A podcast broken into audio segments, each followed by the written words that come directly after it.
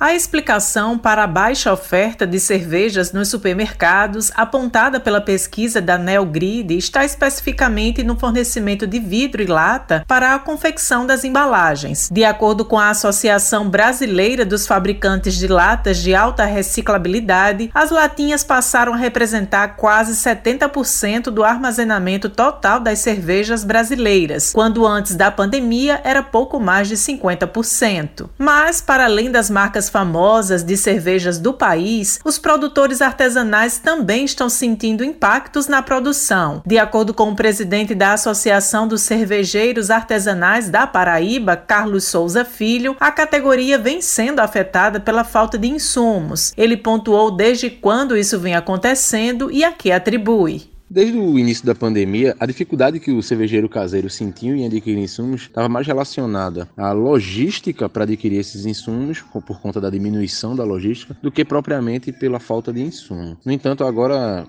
com o retorno da atividade de grandes cervejarias, com a atividade dos bares e restaurantes e as cervejarias precisando fornecer cerveja para esses segmentos, o consumo desses insumos pelas cervejarias aumentou, o que acarretou uma diminuição para o cervejeiro caseiro. Eu atrelo basicamente a falta de insumo para a gente que produz cerveja em casa, mais pela retomada da produção das grandes cervejarias. Segundo ele, diante dessa situação, o consumidor final acaba pagando mais caro. Com certeza, né? É lei da oferta e procura. Se a procura por insumos aumenta e ele falta, o preço também aumenta. Consequentemente, o, aumento do preço ele acaba sendo repassado para o consumidor final. Além disso, parte do, dos insumos que a gente utiliza, malte, levedura, principalmente levedura, são importados e o preço está muito atrelado ao dólar. Com o dólar alto, o preço desses caras sobe e a gente acaba pagando mais caro por conta desses insumos também. Josi Simão para a Rádio Tabajara, uma emissora da EPC empresa paraibana de comunicação.